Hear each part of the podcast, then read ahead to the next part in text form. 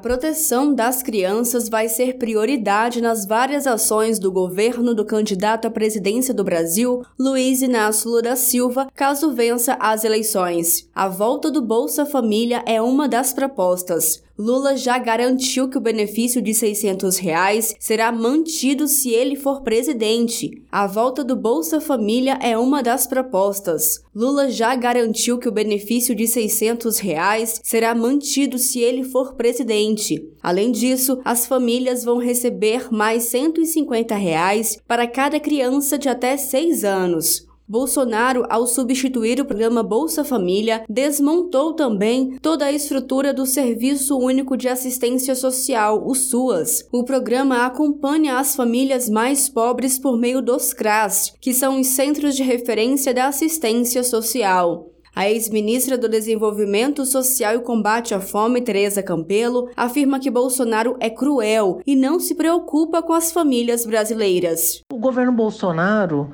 é um governo cruel e desumano, como é o presidente. Né? Em última instância, ele não está nem um pouco preocupado com a população, com a fome, com as situações de fila. Né? A grande preocupação dele é como criar condições para era como criar condições para ir para o segundo turno e agora como criar condições para se eleger. Então, essa é a única pauta dele. Né? Ele passou o ano todo negando que existia fome. Ele questionou os dados e disse que no Brasil não havia fome. Aí, quando chega na véspera das eleições, ele aumenta o valor do benefício, porque está preocupado com a situação de fome e tragédia da população? Não, porque está preocupado com o período eleitoral.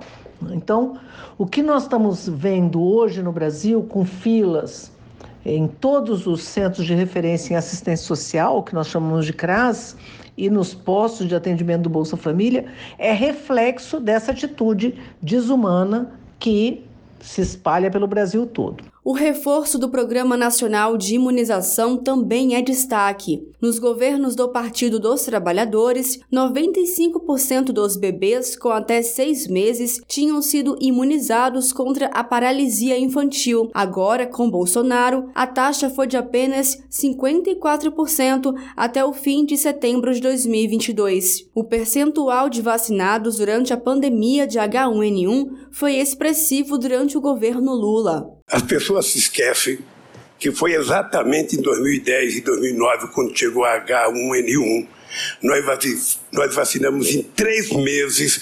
83 milhões de pessoas nesse país. Então, se as pessoas não são vacinadas, é irresponsabilidade de quem comanda, porque, na verdade, nós temos condições e o Brasil é lembrado no mundo inteiro como um país de muita competência em vacinação.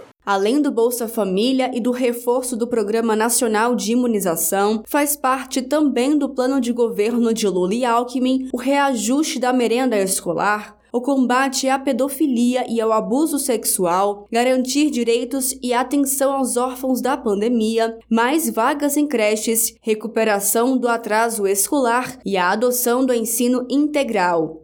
De Brasília, Thaisa Vitória.